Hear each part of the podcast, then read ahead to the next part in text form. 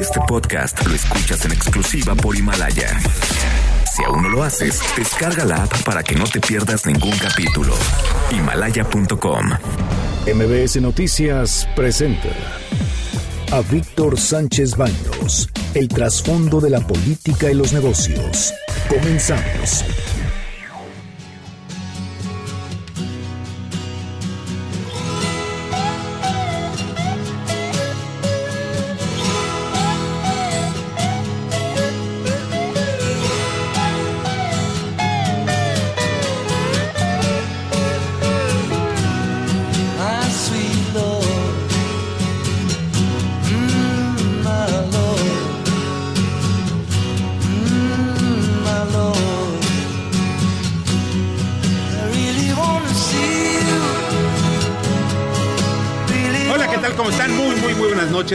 Mucho afecto. Soy Víctor Sánchez Baños en MBS a través de la frecuencia de la 102.5 de FM desde la Ciudad de México. Acompáñanos, acompáñanos durante una hora para que juntos analicemos y discutamos la información de asuntos de poder y dinero que leerás y escucharás mañana. Sintonízanos en vivo en streaming en mbsnoticias.com. Eh, y por, por cierto, si ustedes están sintonizándonos en streaming, atrás de nosotros pueden ustedes observar una cintilla en donde pues verán cómo están comportándose las bolsas de valores y los mercados financieros, en- principalmente en Europa, América y Asia. Y con esto del coronavirus, pues estamos viendo que casi todas están en rojo y están perdiendo. Debate. Comunícate. Comenta a Víctor Sánchez Baños en MBS, Twitter, arroba B. Sánchez Baños y arroba MBS Noticias.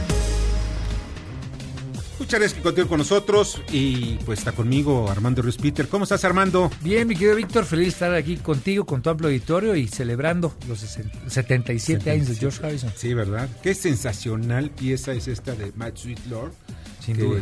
La, la habrá eh, pues divulgado por allá de 1971 eh, y habla sobre... sobre so- es la muy espiritual George Harrison. Sí, sin duda. Muy místico. A veces hasta se pasaba de espiritual. Ahora, ahora sí se vería mal, en aquel entonces se veía, wow, mira qué onda con este cuate. ¿no? Claro, claro. Carmen Delgadillo. Buenas noches a todos. Miren, esta es la información el día de hoy y la tendencia, la tendencia de los mercados accionarios a la baja por la aparición de más de, más casos del coronavirus. La bolsa mexicana cayó 1.76 y vamos viendo que todos los mercados, absolutamente todos, tuvieron una caída importante. En el caso del Nasdaq, el, el Standard Poor's, el, el indicador Standard Poor's cae 3.03%, el NICE, el New York Stock Exchange, cae el 2.88%. Y el Nasdaq, que es la bolsa cibernética de Nueva, de, de Nueva York, cae el 2.70%. En Brasil cae 5%. Eh, perdón, Argentina cae 5% y apenas perceptible el cambio en Brasil. El DAX de Frankfurt 1.8% de la caída, el INVEX de España 2.45%, el Financial, el Financial Times de, de Londres 1.4%. Y en estos momentos ya abrieron las bolsas en Asia. Asia está cayendo apenas 0.17%. China. Corea 1.34%. Hong Kong menos, 40, eh, menos 0.41%. El índice Nikkei de Japón 1.1%.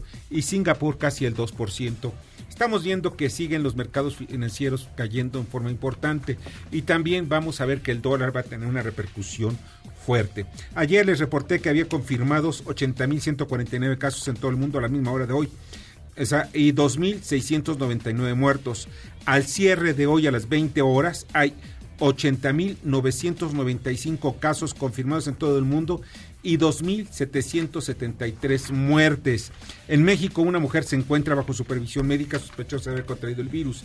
En España se confirmó el caso de un enfermo en un hotel en Tenerife. Todo el hotel está en cuarentena. Otro caso sospechoso se detectó en Barcelona y uno más hace unos instantes se está reportando en Madrid. En Italia sigue la angustia al detectarse más casos y mantener la cuarentena a más de 60 mil personas en el norte de Italia. La muerte de cuatro de, cuatro de ellas eh, por el coronavirus ha elevado la cifra a 11 muertos en aquel país, donde también se han confirmado que hay 229 contagiados y repartidos en las cinco regiones que es Lombardía, Veneto, Piamonte, Emilia Romagna y Lazio. El gobierno informó, entre otros casos, que en la región sur de España ya también se encontraron, se detectaron dos casos sospechosos, pero piensan o temen que existen confirmados. El, el gobierno chino ha prohibido completamente y de forma inmediata el comercio y el consumo de animales salvajes. Bueno, eso debían haberlo hecho hace dos meses, no ahorita, pero pues es muy difícil luchar contra las costumbres. Corea del Sur sumó 12 muertos y 161 casos más de contagio. En Irán, el viceministro de Salud está infectado con el virus y dio, por cierto, una conferencia de prensa el día de ayer y materialmente todos los asistentes a la conferencia de prensa, y conste que había una distancia de más de dos metros, todos están cuando menos con algunos síntomas. O sea, Wow. puede ser que esto pudo haber sido también en forma inmediata, lo que sospechan, se sospecha mucho porque, eh, pues, no dieron ni tiempo de incubación, o sea, fue casi inmediata la manera como se respondió. Y pues hasta el momento en Irán hay 15 muertos. Por otra parte, en Puebla estudiantes molestos con eh, molestos eh, estudiantes universitarios molestos por la violencia que hay en la entidad, pues demostraron su, mal- su malestar eh, por un, el brutal asesinato de tres estudiantes de medicina y el conductor de un Uber. Los estudiantes viajaban en el vehículo y fueron asesinados, todos les metieron 24 balazos, imagínense el, qué bestialidad, o sea, la impunidad es, terrible. La gente allá eran estudiantes de intercambio de Colombia, eran colombianos, y pues el Angelópolis hoy estuvo materialmente estrangulada por las movilizaciones. Estas, estas son las expresiones del día de hoy y precisamente este es el clamor de los estudiantes poblanos cansados de la violencia en la entidad.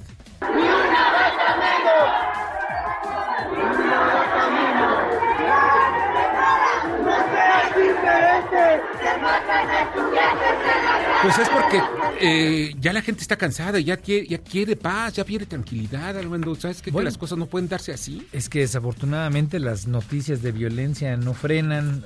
Hace pocos días era Córdoba, Veracruz. Obviamente las noticias de feminicidios que hemos venido comentando aquí a lo largo y ancho del país, ¿no? Con 10.5 mujeres que son asesinadas al día. Bueno, pues desafortunadamente esta noticia en Puebla viene a ser parte de pues del escenario terrible que estamos viviendo, mi querido Víctor, y donde todo indica que las políticas que se están siguiendo no están llevándonos por buen camino porque sigue creciendo el número de muertos, de asesinatos, de, de hechos eh, violentos Sí. y, y bueno, pues parece ser que el territorio nacional se está pintando de rojo nuevamente. Y no y el problema O que es no la cesa de pintarse es la de rojo. impunidad.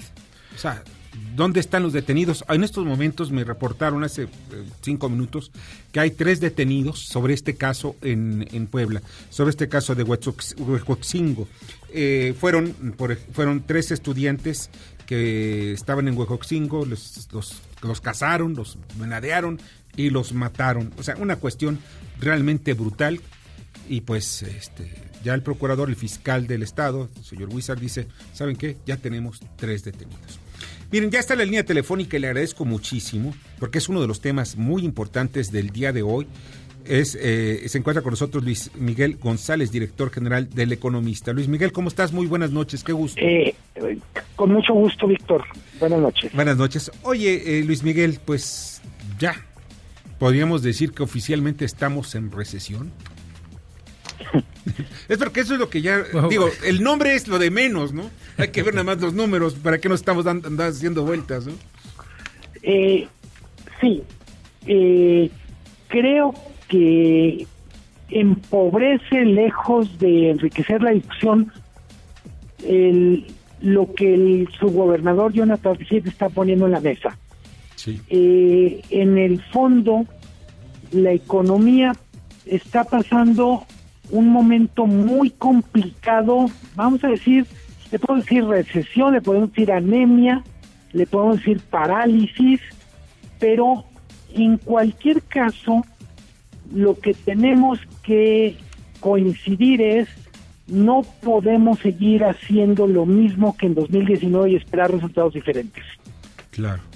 el número de negativo final que nos entrega la economía en 2019, pues no llegó solo, no nos llegó del exterior, es el producto de muchas cosas que no se hicieron bien.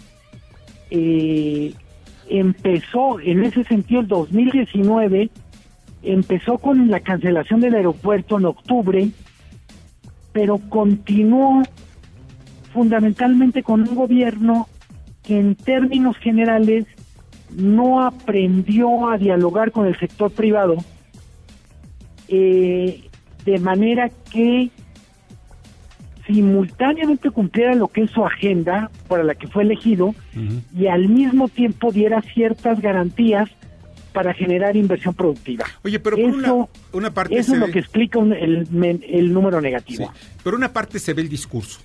El discurso, las reuniones. Yo veo los empresarios que se Las están- imágenes, y Ahí está la foto, ¿no? Donde están los empresarios que hoy día son 100, luego son 200, luego 300. Tamales de chipilín.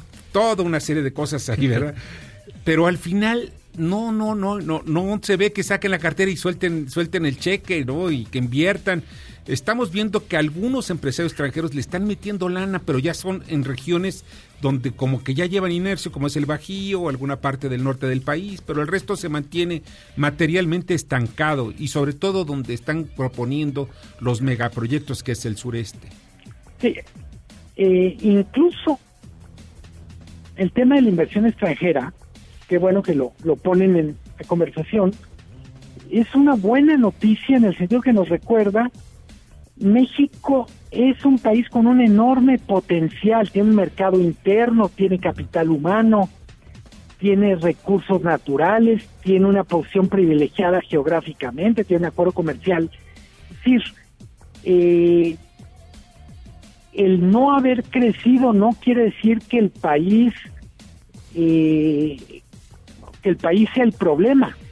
El problema ha sido en buena medida una una política económica confusa en donde tenemos por una parte equilibrio fiscal, es decir, el gobierno sí ha hecho bien el no gastar más de lo que ingresa, tenemos una política monetaria que garantiza la autonomía del Banco de México, pero por otra parte no hemos tenido inversión productiva ni pública ni privada. Eh, una de las cifras que llama más la atención a la hora de ver 2019 es la caída de la industria de la construcción. Claro. Y en buena medida se explica por dos cosas, subejercicio del gasto público y estrangulamiento a través de permisos y esto de la inversión privada. Eh, cambiaron las reglas del juego, se volvió muy difícil hacer proyectos de construcción privada y pues simplemente el resultado es la industria no tuvo manera de crecer. Es una industria que genera muchísimos empleos y en buena medida creo que sintetiza muy bien o simboliza por qué las cuentas no salen en el caso de PIB. Armando Ríos Peter. Mi querido Luis Miguel, qué gusto saludarte. Eh, Armando, ¿cómo estás? Muchas fotografías, como lo comentaba Víctor, entre el sector privado, los empresarios, el gobierno, pero parecería ser que lo que no logra amarrarse es la confianza, ¿no? No sé si esa es la misma percepción que tienes tú. Y segundo, pues todo pinta que si el año pasado fue complejo en términos de decisiones internas, pues tuvimos un escenario internacional muy distinto al que pinta que va a ser en el 2020, esta caída de la bolsa de lunes y el coronavirus y todo lo que puede seguir evolucionando de manera negativa para los mercados. ¿Tú, tú cómo ves las cosas? ¿Sí es la falta de confianza, una? Y dos, eh, ¿corremos el riesgo de que nos vaya peor en el 2020? Eh, empiezo con la primera parte, Armando. Buenas noches. Bueno, pues, Eh, confianza, absolutamente de acuerdo contigo. Eh, entendiendo que confianza va mucho más allá de la relación interpersonal. El presidente ha dedicado mucho tiempo a construir, en algunos casos reconstruir relaciones interpersonales con algunos de los principales empresarios y podemos, a partir de lo que las fotografías nos dicen, dar por hecho que esa relación cuando menos fluye. Pero si en vez de ver la fotografía vemos los datos duros de inversión privada, pues lo único que queda claro es que lo que ocurre en las fotografías no se refleja en las cifras macroeconómicas. Eh, por, entre otras cosas, porque la economía requiere inversión de estos señores, señoras que van a los eventos con el presidente, pero también requiere inversión de muchísimas personas que encabezan empresas, son pequeñas, medianas, micro, Claro. y que no están viendo condiciones. Eh, una cosa que a veces se pierde de vista, la inversión de todas las empresas que cotizan en Bolsa Mexicana de Valores equivale más o menos al 3% del PIB. Es decir, es el grueso de la inversión privada no es de los Grandes hombres jugadores. más ricos del país, es de cientos de miles de empresas pequeñas y medianas que en algunos casos no dependen de lo que diga el presidente, sino de cuestiones como la seguridad pública. Antes de este comentario estaban reseñando las manifestaciones en Puebla.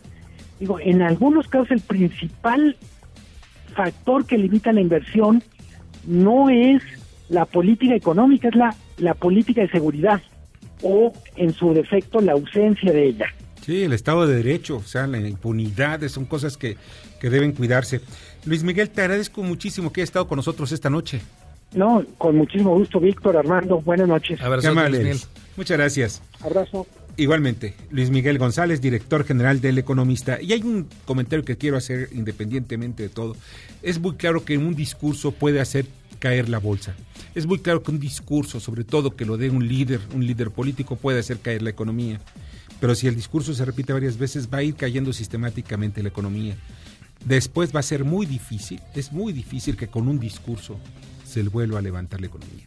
Sí, bueno, sin duda alguna, eh, digamos, las palabras se las lleva el viento a final del día, ¿no? Sí. Lo que se quieren son cuestiones concretas y la confianza se va construyendo día con día con interacciones, con, con señales, con cumplimiento de acuerdos y pareciera ser que eso es lo que todavía eh, está en duda y yo creo que como lo decía Luis Miguel, eh, pues es muy pertinente como él lo dice.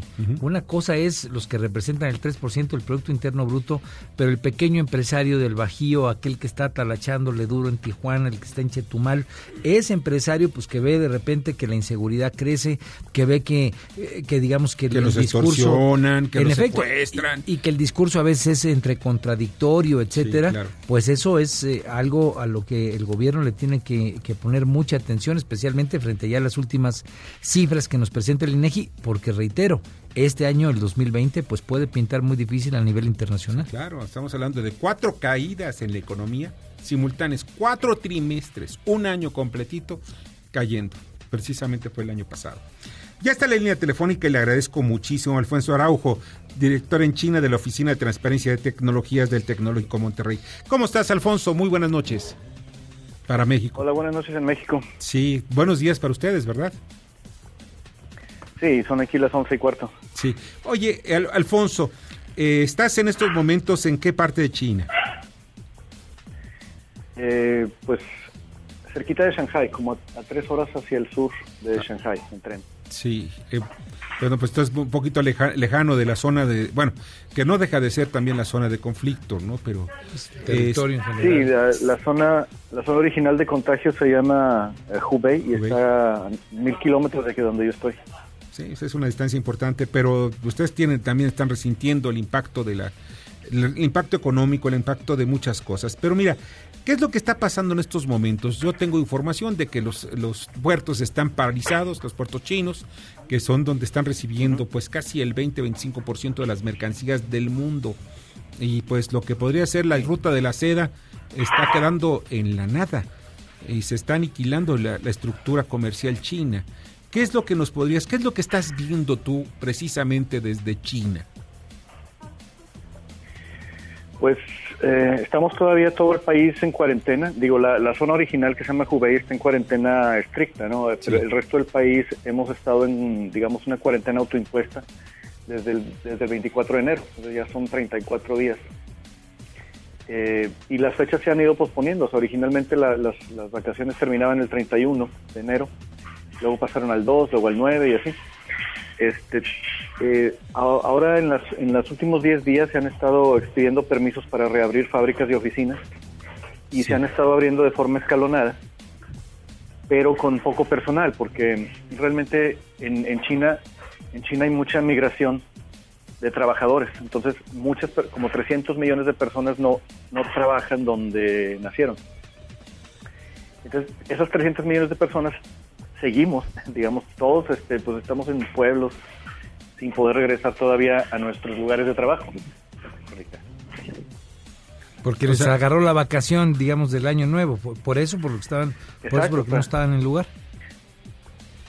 Sí, y este y aunque ya hay muchos, digamos, permisos expedidos para, para empezar a trabajar de nuevo, pues técnicamente están, pero en la práctica no se puede hacer porque la- las fábricas no tienen a sus, a sus trabajadores. Y no están pagando tampoco, ¿verdad?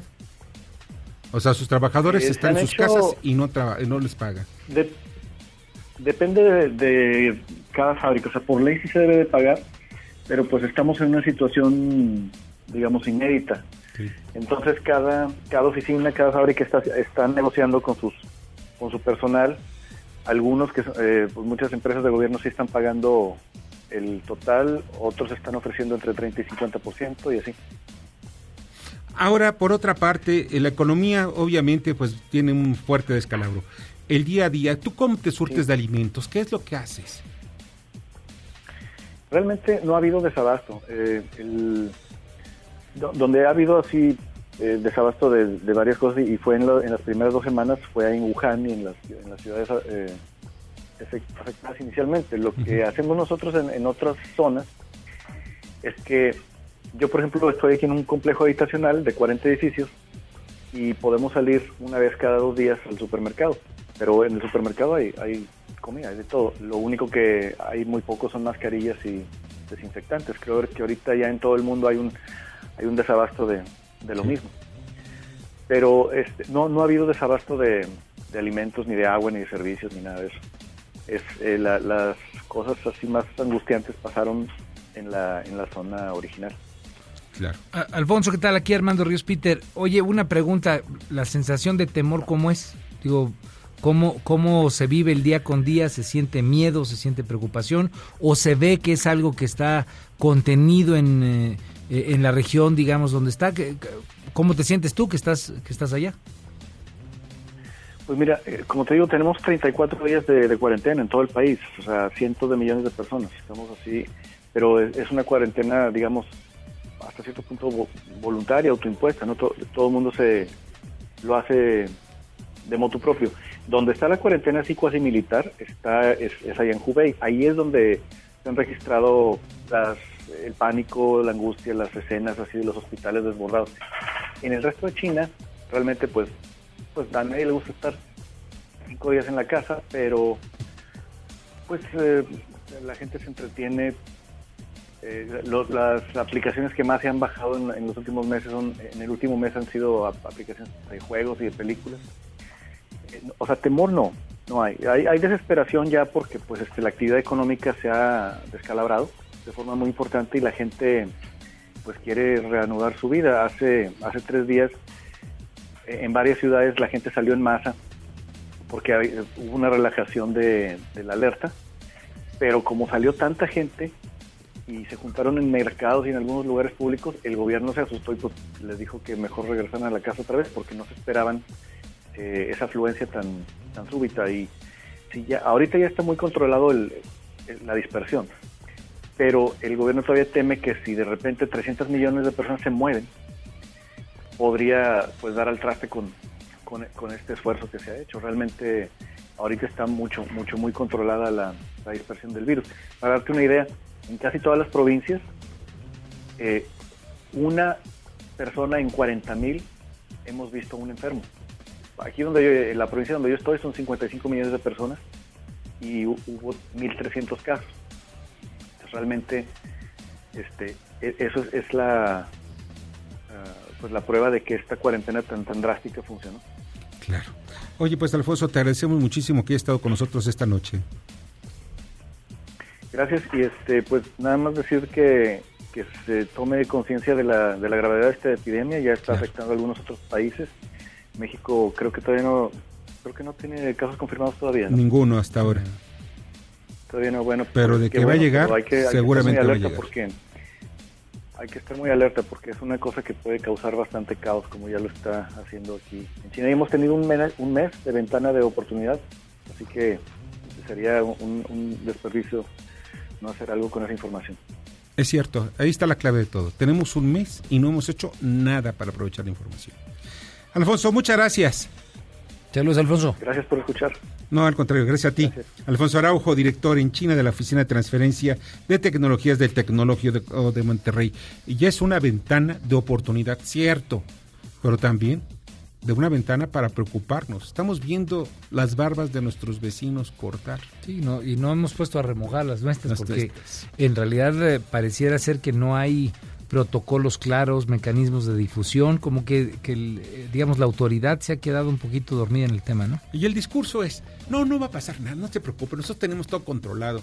¿Dónde están los respiradores? Que me digan cuánto, porque se preguntó, ¿cuántos respiradores mecánicos hay Sí, bueno, en México? A ver, la provisión de mascarillas que podríamos tener, no digamos, tenemos, no, no las hay. Yo- no las hay. Hace poquito un amigo andaba buscando para precisamente llevarlas a China. No hay suficientes aquí en México. Se las acabaron, fíjate, precisamente se mandaron muchas de México a China, habían aproximadamente 14 millones de mascarillas. Es correcto. ¿Ves? Se las se mandaron a China.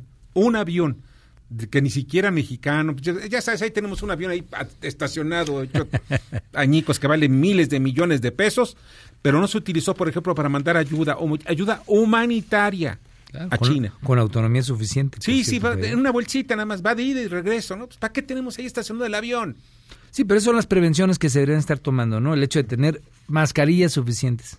Digo, no digamos las más. Sí. todo lo que son desinfectantes, que Es son correcto. importantes ir ya preparándonos. Además de las mascarillas y los desinfectantes, unos que son cubricaras, Sí. ¿ves? y los uniformes de aquellas personas que van a estar en contacto con los Claro, enfermos. y la capacitación para la interacción en, en las reuniones, en los grupos, Claro. etcétera. Todo eso ya de manera preventiva deberíamos de tenerlo muy presente, ¿no?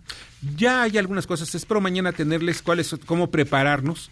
O sea, las, lo- ahora sí, ahí va decálogo, un decálogo de cómo prepararnos ante el, el coronavirus. Es un decálogo que yo no hice, ni me está saliendo de la manga, sino ya, lo, ya, lo, ya lo sabrán ustedes. Esto lo hicieron a través de algunos organismos de salud en el mundo, entre ellos Estados Unidos y recientemente Italia y España, que están en estos momentos recibiendo el impacto del coronavirus.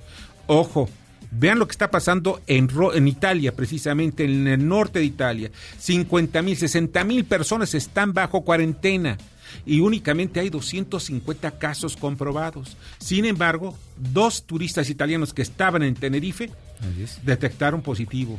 O sea, esto no lo podemos contener, pero sí podemos buscar la manera de evitar mayores daños. Vamos al comentario de Mario Di Constanzo, titular de la Conducir. El día de hoy creo que vale la pena comentar, durante la semana se dieron a conocer primeramente las cifras de inversión extranjera directa en México durante el año 2019. En esto, en principio, la Secretaría de Economía señaló pues que la inversión extranjera directa había crecido con respecto a 2018. Sin embargo, eh, al día siguiente, el Banco de México revisó las cifras, eh, las ajustó y si bien es cierto que la cifra no se movió sustancialmente, sí hizo eh, la observación de que la inversión extranjera directa, lejos de crecer el año pasado con respecto a 2018 y 2017, mostró una caída de 5.7%. Creo que es una alerta de que eh, los signos y la confianza que se está generando en el nuevo gobierno en el país no es del todo adecuada. Cabe señalar que desde 2016, aun con las series ajustadas, no se veía una disminución de la inversión extranjera directa, que en particular pues es la que genera empleo. Eh, la inversión extranjera directa hace que la, que la economía crezca, hace que se generen fuentes de empleo y de crecimiento. Y lo señalo porque además durante la semana se revisó a la baja el crecimiento económico de México para el próximo o para el presente año y este lo ubica a la mitad de lo que habían eh, propuesto originalmente la Secretaría de Hacienda y así se negoció en el paquete económico. ¿Qué quiere decir esto? Que 2020 pues va a seguir siendo un año muy complicado, por lo que eh, la recomendación a nuestro auditorio pues es ser muy muy cuidadosos con los gastos, muy cuidadosos con el endeudamiento. Escuchas a Víctor Sánchez Baños. Vamos a una pausa y continuamos. Víctor Sánchez Baños en MBS Noticias. Continuamos.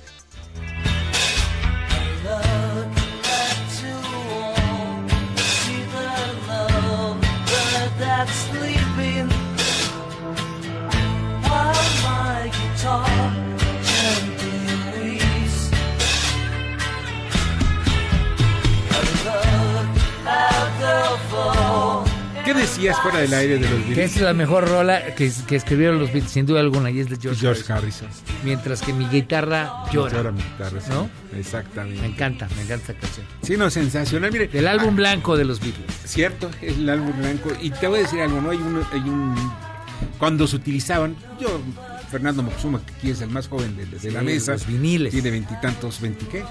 24 años tiene Fernando. Pues no, no, no, no conoce bien lo que era tocar un vinil. Sentirlo. Claro, pues, claro. limpiarlo, quitarle la Sí, grasa. sí, sí, sí, que pues, ponerle su celofán ese que tenía, ¿no? Que no se rayara, por favor. Claro. Sí, ¿verdad? No, no, no, no, no, Claro. no lo toque, no lo toque, sí, ¿no? sí, Y después ya cuando lo ponías en el disco y comprar las, las agujas estas de diamante, ¿no? Claro. No, y poner la, la aguja en el lugar preciso. No, era, era realmente una, una liturgia. Sí. Y sobre todo para escuchar los Beatles. y escucharlo, porque ya cuando tenías tus audífonos te sentías transportado al más allá. Es correcto. Es que están más acá. No, bueno, en fin, qué bueno los Beatles y además George Harrison. Qué lástima que no está José Luis Miyagi, que él sabe muchísimo de los Beatles, sabe todo y algo más. Vamos al resumen de la información. Las 10 desde antes de las 10. Carmen Delgadillo, constitucional. La Cámara de Diputados emitió la declaratoria de la reforma al artículo 28 de la Carta Magna que prohíbe al presidente de la República condonar impuestos. Feminicidios. La FGR entregó a las comisiones de justicia y de igualdad de género una iniciativa para incrementar de 7 a 13 las causales de que configuran el delito y aumentar la pena máxima para dicho delito. Marihuana. Las Comisiones Unidas de Salud, Justicia y Estudios Legislativos Segunda del Senado iniciarán mañana la discusión del dictamen para regular el uso lúdico y medicinal de la cannabis. Encuentro. Empresarios, entre ellos Carlos Slim de Grupo Carso, se reunieron con el secretario de Hacienda para acelerar inversiones en infraestructura. Guardería ABC. La FGR solicitará la ampliación del dictamen en el que se señaló que el incendio en la guardería pudo haber sido provocado. Amonestación. De la Comisión Nacional de Honestidad y Justicia de Morena a su secretaria general Jacob Polewski por intentar registrar a Armando Navarro como delegado en funciones del presidente del Comité Ejecutivo Estatal de Morena en Durango. Sube de tono. El conflicto entre trabajadores de Notimex, el Sud Notimex, interpondrá denuncia por la sustracción de equipo de la agencia de noticias que se entregó a Eliu Cortés, uno de los representantes jurídicos de la empresa. Provocadoras. Omar Soberanis, director de una secundaria en el Estado de México, acusó a las alumnas de provocar el acoso de que son víctimas. Assange. Abogados del fundador de Wikileaks denuncian trato excesivamente riguroso a que ha sido sometido, esposado, cambiado de celdas y desnudado repetidamente. Ratificada. La Comisión de Energía del Senado avaló la idoneidad de María del Rocío Vargas Suárez como consejera independiente de la CFE, pese a las protestas del PAN por su cercanía con Manuel Barlet. Muchas gracias, Carmen. Te agradezco muchísimo. Buenas noches. Y vamos con su comentario de Fernando Gómez Suárez en el tema aeronáutico. Amigas, amigos de MBS. Hace unos días un miembro del Congreso de la Unión propuso hacer una cooperacha para pagar la deuda externa de México. Otro más hablaba de completar para medicinas y equipos en hospitales. Con la garantía de lo que pueda valer el avión presidencial, se organiza ahora un sorteo de 6 millones de números para repartir una bolsa de 2 mil millones de pesos a 100 ganadores. Y es que la tributación mexicana no alcanza. Los impuestos no son suficientes, máxime con los niveles de inversión pública que requiere el país y considerando otro endeudamiento adicional como el que derivó de la cancelación del nuevo aeropuerto en Texcoco y por el que aún hay que pagar cerca de 6 mil millones de dólares durante los próximos 19 años. Tapan un hoyo destapando otro. Esos fueron los candados que pusieron los anteriores regímenes políticos. Quienes diseñaron estos proyectos como el nuevo aeropuerto o la compra del avión presidencial no dejaron cabos sueltos, amarraron esas adquisiciones y en caso de que hubiese alguien que se atreviera a derogarlos o dar marcha atrás, se enfrentaría a dolores de cabeza por trabucos financieros como los que hemos visto. Cuenta mucho la impericia e inexperiencia de la actual administración. Los operadores, que dicho sea de paso no hay, no han sabido aconsejar al presidente. Y los operadores de antaño, con gobiernos disímbolos y que lograron colarse en esta administración, son los ingenieros que manipulan oscuramente esta situación. Debemos ayudarle al presidente para salir todos juntos adelante. De lo contrario, no nos saldrán las cuentas. Para eso falta que escuche recomendaciones. Les invito a leer y escuchar más de estos temas en mi cuenta de Twitter, arroba Fer Suárez. Buenas noches. Escuchas a Víctor Sánchez Baños. Vamos a una pausa y continuamos. Víctor Sánchez Baños en MBS Noticias. Continuamos.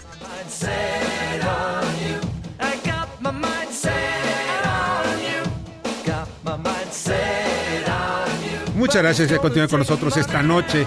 Esta noche que pues tenemos mucha información, un martes intenso, un martes donde pues allá anda la sombra, la sombra del coronavirus y hay que estar preparados ante ello. Pero miren, otro tipo de información eh, está en la línea telefónica, le agradezco muchísimo. Osman Betancourt, Betancourt, coordinador de noticias del canal 10 de Quintana Roo. Osman, ¿cómo estás? Muy buenas noches. Hola, ¿qué tal? Muy buenas noches, Víctor. Es un gusto saludarlos. Si es que tenemos un caso muy importante, los saludamos desde Cancún, Quintana Roo. Sí, así y en es. el municipio vecino tenemos un caso muy importante, muy severo. Una violación de una joven discapacitada. Y lo peor de todo es que es en un en un centro de rehabilitación. Hola. Sí, claro, su Sí. madre Marta fue quien nos brindó la entrevista. Una persona que trabaja y se desempeña como ayudante de cocina en el DIF. Y es que para no hacer más largo la historia, esta persona, esta joven, la víctima afectada, trabaja, la víctima afectada estaba acudiendo a clases en este crimen. Su madre nos informó que a partir del mes de abril estaba tomando clases ahí. Ujú. La joven tiene discapacidad y ella no puede hablar. Ese es el detalle. La joven, en uno de, uno de tantos casos, su madre nos platicó y nos relató que el profesor le cerraba la puerta del salón. Y ahí, con tristes palabras, su madre Marta fue quien nos dice que el profesor la tocaba. A ver, vamos a escuchar qué es lo que dice la mamá. Claro que sí. Le dijeron que, que no es maestro, el maestro y todo. Le enseñaba y todo. Y aparte decía ella que le cerraba con seguro y dice que le tocaba su parte. Siente tristeza. A veces se quiere salir, se va y a veces quiere matarse. O se pasa la cartera, me da miedo. Y dale, está con ella, que crezca el bebé. No se cuide, los- que no, que esté con esta persona. Mira, Os- Osman, eh, te- nos pusimos en contacto contigo porque tú hiciste, el, hiciste la nota y, pl- y platicaste y, y has dado seguimiento a esta información. Un Claro que hecho sí. que es ledesnable. Está ocurriendo en Isla Mujeres, ¿verdad? Así es, está ocurriendo en el municipio de Isla Mujeres, ahí en el CRIM de Isla Mujeres, en el centro Oye, de rehabilitación. ¿Cómo se llama Ahí el presidente municipal de Isla Mujeres? Que es priista, por cierto. Así es. ¿Cómo se llama? Disculpen la pregunta otra vez. Sí, ¿cómo se llama el presidente municipal? El presidente municipal de ahí se llama Juan Carrillo Soberanes. Lo Sí. que me llama la atención de esto es que nosotros entrevistamos a la madre el día viernes. El día anterior, el presidente del municipio, Juan Carrillo Soberanes, había dado un boletín donde dijo que se le brindó todo el apoyo a la madre y a la hija afectada. Cuando yo entrevisté a la madre, ella nos dijo con ojos tristes que no ha recibido ningún apoyo, que no le han tomado en cuenta ni siquiera en el apoyo psicológico que es necesario para la víctima. Pero lo más grave es que la niña está, la- no es una niña, es una, una muchacha, un- tiene Así es. 25 años, pero con discapacidades, pero que, que esta joven eh, está embarazada, quedó embarazada precisamente de los abusos de este, de este tipo. Exactamente. Tiene tres meses y medio y, Víctor, quiero señalarte que la madre me comentó que fueron a realizar la denuncia y ahí le quitaron los papeles que comprobaban que la, que la joven está embarazada. Yo cuando fui a entrevistarla, ella no me pudo mostrar los papeles porque me, se me los retuvieron y no me los, Claro. no me los quisieron dar. No, pues es una cuestión de salvajismo. Y además, ¿esto se lo retuvo quién? ¿El- ¿En la presidencia municipal o, o el Ministerio Público? ¿Quién fue? Ella me dijo que lo trató con el CRIM y el CRIM lo mandó con el DIF. O sea, le están haciendo dar vueltas. Sí, es el municipio. Todo el asunto Así es el municipio. Todo es en el municipio. Pues vamos El a darle seguimiento. No ha podido salir. Pues va- vamos a seguirle dando seguimiento a este asunto y pues para ver, porque no, esto no debe quedarse así. Y además, esta niña debe también, aquellos organismos dedicados a la protección de, estas de estas personas que son víctimas de abusos y en este momento que quedó embarazada por una violación, el violador debe estarse en la, debe ir a la cárcel.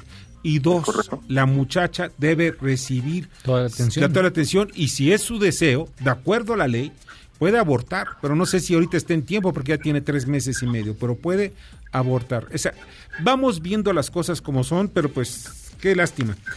Osman, te agradezco muchísimo que hayas estado esta noche con nosotros. Al contrario, el gusto es mío. Que tengan una muy buen- buena noche. Igualmente, Osman Betacur, coordinador de noticias del canal 10 de Quintana Roo, allá en Cancún. Es- Este tipo de cosas no- Terribles, ¿no? son terribles.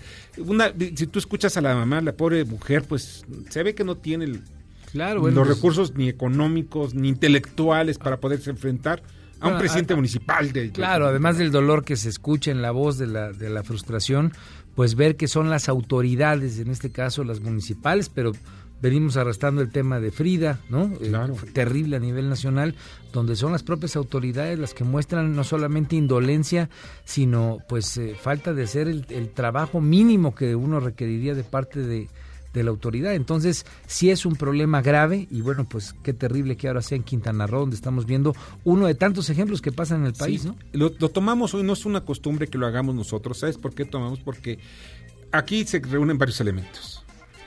La pobreza, la pobreza de la familia de la víctima.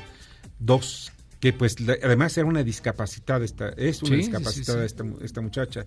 Tres, independientemente de eso, las autoridades están solapando, están cubriendo. complacencia de las autoridades, Así es, ¿no? Y no están dando orientación. Pues, olvídate de la cuestión psicológica, que es muy importante, Sin duda. sino también la jurídica. Día que pasa, día que esta muchacha no puede deshacerse, si es si es su deseo, pues deshacerse del producto de esa relación. Y es O sea, un, un ejemplo muy claro del tipo de impunidad al que nuestros ciudadanos se ven Todos digamos, sujetos días. todos los días, ¿no? Todos Aquí un, con un ejemplo crudo, sin duda alguna, ahí en Isla Mujeres. Ya le voy a mandar, por cierto, un mensaje al gobernador, al gobernador. Porque también le corresponde, a final de cuentas, Pues, la parte del Ministerio Público le toca al gobernador, ¿no? Sí, pues para que le pongan atención, no sé, la verdad que por lo menos averigüen e investiguen. Vamos a la responsabilidad social corporativa con Kimberly Zafra. Adelante, Kimberly. Gracias, Víctor. Muy buena noche.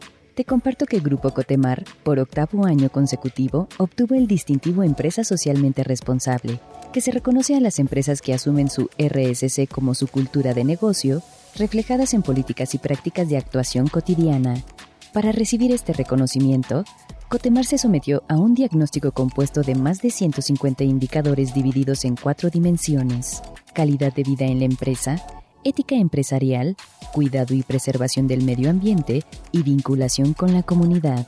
Promueve un ambiente de trabajo sano, seguro y saludable para mejorar la calidad de vida y el desarrollo profesional y humano de los colaboradores. Hasta aquí la responsabilidad social corporativa, Víctor. Gracias y que tengan muy Buena noche.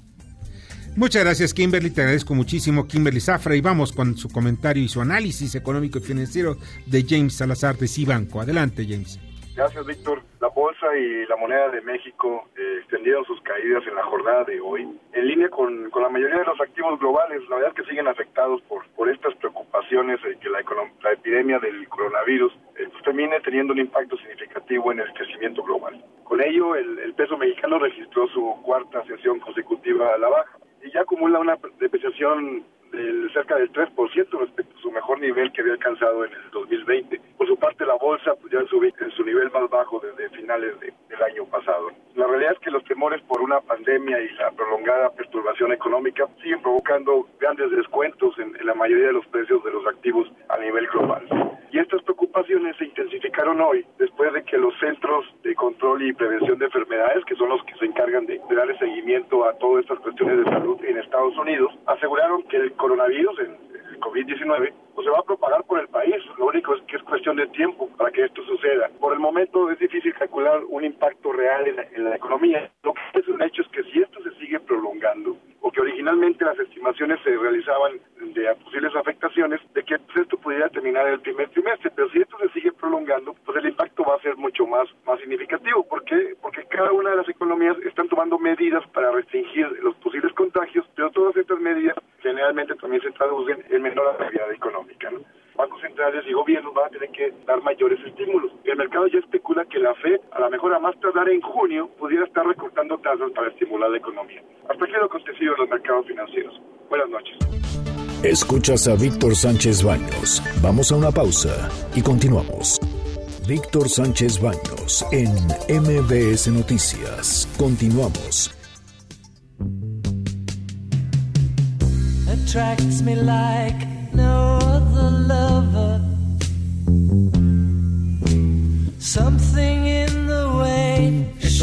Himnos realmente hechos por, por George Harrison esta. Sophie. En fin. Uno todo. No, buenísimas. La- Las rolas de Harrison son de, son de las mejores de los cielos. Oye, vamos a las llamadas. Brevemente les voy a platicar que, pues en el caso del coronavirus, miren ustedes, se suspendió la película de Tom Cruise, esta de Misión Imposible que estaba rodando en Venecia. Se- ellos de inmediato fueron a checarse, todos están bajo supervisión para que no vayan a traer el virus, llevar el virus a Estados Unidos. Porque ellos se van en avión privado, digo, hay que tomar en cuenta. No se van en un avión lleno, pero se van en avión privado. Y por otra parte, fíjate que en el asunto del coronavirus, también ya, nos, ya se reporta el primer caso en Brasil. Y miren ustedes rápidamente, porque esto es una cuestión muy rápida. Les voy a decir lo que está haciendo el gobierno chino desde el punto de vista económico. Los subsidios, está dando subsidios para el tratamiento de infectados. Además, el pago a empleados durante la cuarentena. O sea, si tú estás, eres el empleado, pero hay algunas empresas que no están haciendo los pagos de los salarios, pero se paga a los empleados durante la cuarentena para que tengan dinero y puedan comprar alimentos y puedan comprar algunos víveres. La extensión de los pagos de hipoteca. No se cobran las hipotecas, se cancelan las hipotecas durante un, tiempo. El suministro de energía eléctrica está garantizado aunque no se pague. O sea, va a estar garantizado el su- suministro. También las comunica- comunicaciones vía internet están también garantizadas. Los funerales simples, no habrá, no hay ni, ni ceremonias eh, nupciales, nada. Únicamente, si te quieres casar en la época del coronavirus, vas a tener que hacerlo solito. ¿Ves? Y por teléfono, si es posible, ¿no? Funerales simples, o sea, van incluso va en contra de las ideas religiosas en China, pero van a tener que incinerarse los cadáveres. Monitoreo en la calidad del agua para prevenir desastres secundarios. Prohibido el aumento en los precios. Y ahí sí los chinos no se andan con, con, con así con bromitas, ¿no? Pueden meter a la cárcel o hasta cortarle la cabeza a aquel que sea un asesino. Ya saben ustedes cómo son los chinos. Pocas bromas con aquellos que vienen la ley. Apoyo psicológico para, para abordar los temas de ansiedad y velar por la salud mental, porque quedarse, como dicen la persona que estamos platicando con él hace unos minutos, es que es un mexicano allá en China, pues óyeme, 54 días Sí, encerrados. salir, claro. Uf. ¿Ves? Y, que, y, y estarte viendo las caras todo el rato, y así sea, los ames, en fin, pues eh, es muy, muy delicado. Reclutamiento de líneas preferibles, o sea que las empresas y unidades administrativas posponen la contratación de personal. Atención a niños sin tutela efectiva, porque hay muchos niños que no tienen padres o tut- tutores. Está la protección al 100%, o sea, es el Ministerio de Asuntos Civiles. Cursos de formación profesional en línea, o sea, para que puedas entretenerte y mejorando también, superándote. Internet y canales de cable para lidiar con el retraso educativo. O sea, están obligados los eh, Internet, a través de Internet y cables de televisión, a dar cursos para evitar el retraso educativo de los niños, subsidio al personal comunitario de primer frente y un llamado a voluntarios. Se entrena a voluntarios, hay un plan de entrenamiento a voluntarios y con equipos, en fin, hay una serie de situaciones que están haciendo los chinos. Información y protección a extranjeros en China vía servicios en línea directa. Estos son algunas de las medidas que están tomando en China. Esto es para que estemos preparados. ¿eh? Claro, habrá que ver con qué tantos recursos podremos contar, contar aquí en el país con Sí. un presupuesto tan justo como el que tenemos en estos momentos. ¿no? Esperanza Valencia, llamada del público. Al parecer, ¿cuáles son los factores que hacen que se aumenten los ataques a las mujeres y por qué no hay cifras reales de la violencia a las mexicanas? Pues porque los maneja el gobierno. vamos, no sabemos bien a bien cómo estén los, las estadísticas se manejan desde el gobierno. Llamado de, de- también del público, Florencia Torres, de acuerdo a la experiencia de la influenza H1N1, ¿creen que los, que los mexicanos ya tengamos capacidad de reaccionar ante este nuevo virus?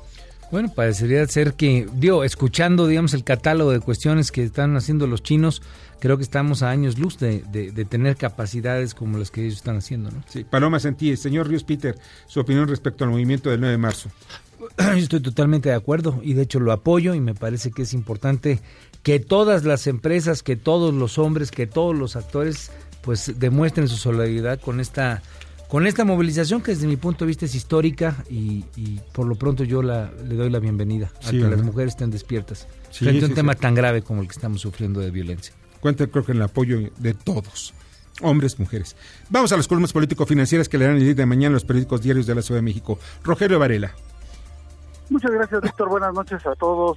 El senador Ricardo Monreal dispuesto a alcanzar acuerdos para llevar a buen puerto la ley para regular el outsourcing. Mañana en corporativo en el Heraldo de México. Muchas gracias, Rogelio.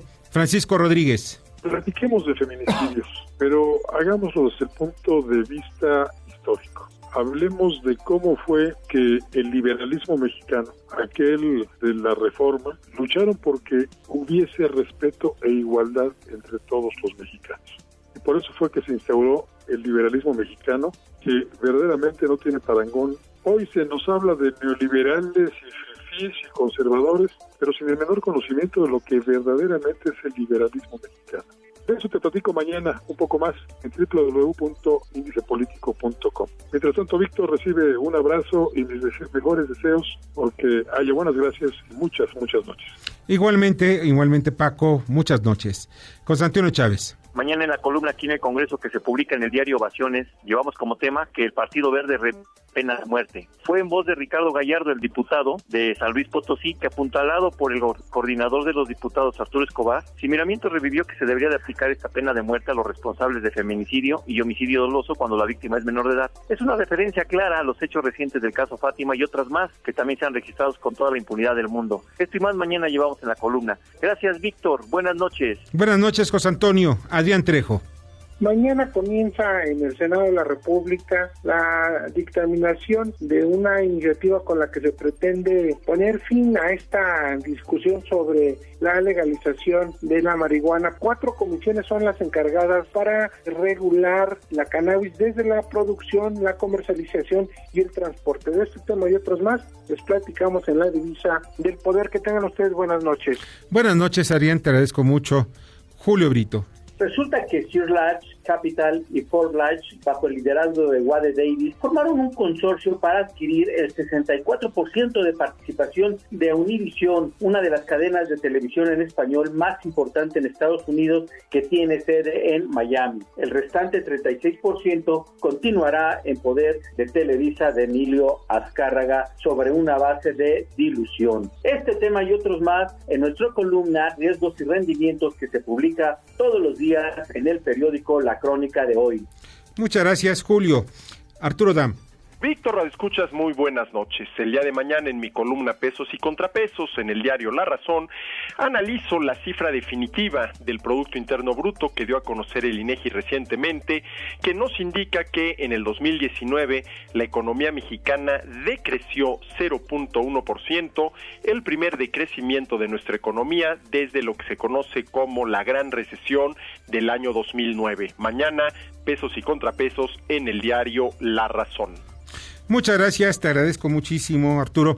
Y mire, mañana en Estado por Estado, en el Heraldo de México, publico pues eh, sobre las, las, el futurismo que se está haciendo en Chihuahua y en Guerrero. Ya están los candidatos, en el caso de Chihuahua, ya están un independiente, que es eh, Armando Cavada, que es el alcalde de Ciudad Juárez, y otro de que es la, la presidenta municipal de Chihuahua, la capital, Maru Campos, que son los que llevan, llevan cabeza. En Guerrero está, tan, por una parte, se encuentra eh, Pablo Almilcar Sandoval, eh, que es el delegado del... De, de- Ya no, yo creo que ya renunció. ¿Ya o renunció? pidió licencia o algo por el estilo. Ah, bueno, y Félix Salgado Macedonio.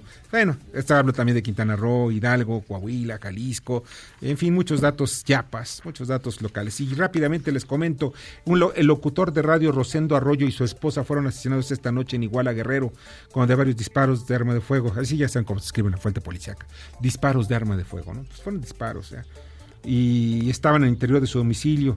Según reportes, este martes alrededor de la una de la tarde, maestros y estudiantes de la escuela Teófilo Rivera Vega eh, escucharon las detonaciones y pues dieron parte a la policía. Los dos estaban muertos en el interior de su domicilio. Y la Secretaría de Gobernación mañana presenta la Estrategia Nacional para la Implementación de la Agenda 2030 y la presida Olga Sánchez Cordero, la jefa de gobierno Claudio Sheinbaum y el, el titular de la Agencia Digital de Innovación Pública, José Merino, presentarán el Padrón Único de Confianza Ciudadana. Y el presidente López Obrador solamente tiene anunciada su mañanera y mañana entre comisiones el dictamen para la legalización de la marihuana. Ya nos vamos. Pues ya. Muchas gracias, Armando Ríos Peter. Al, al contrario, Víctor, un saludo a todo el auditorio y buenas noches. Sí, ¿verdad? Siempre salimos así corriendo. Muchas gracias, buenas noches. En la producción, Jorge Romero. En la información, Carmen Delgadillo. En la redacción, Fernando Moxuma. En los controles, Michael Amador. Eh, soy, perdón, Héctor Zavala. Discúlpame, Héctor, querido Héctor. Muchas gracias, Bernardo Sebastián. Soy Víctor Sánchez Baños. Deseo que pasen una noche sensacional. Buenas noches. Las opiniones vertidas en este programa son única y exclusivamente de estricta responsabilidad de quien las expresa. MBS Noticias presentó a Víctor Sánchez Baños, el trasfondo de la política y los negocios. Este podcast lo escuchas en exclusiva por Himalaya. Si aún no lo haces, descarga la app para que no te pierdas ningún capítulo. Himalaya.com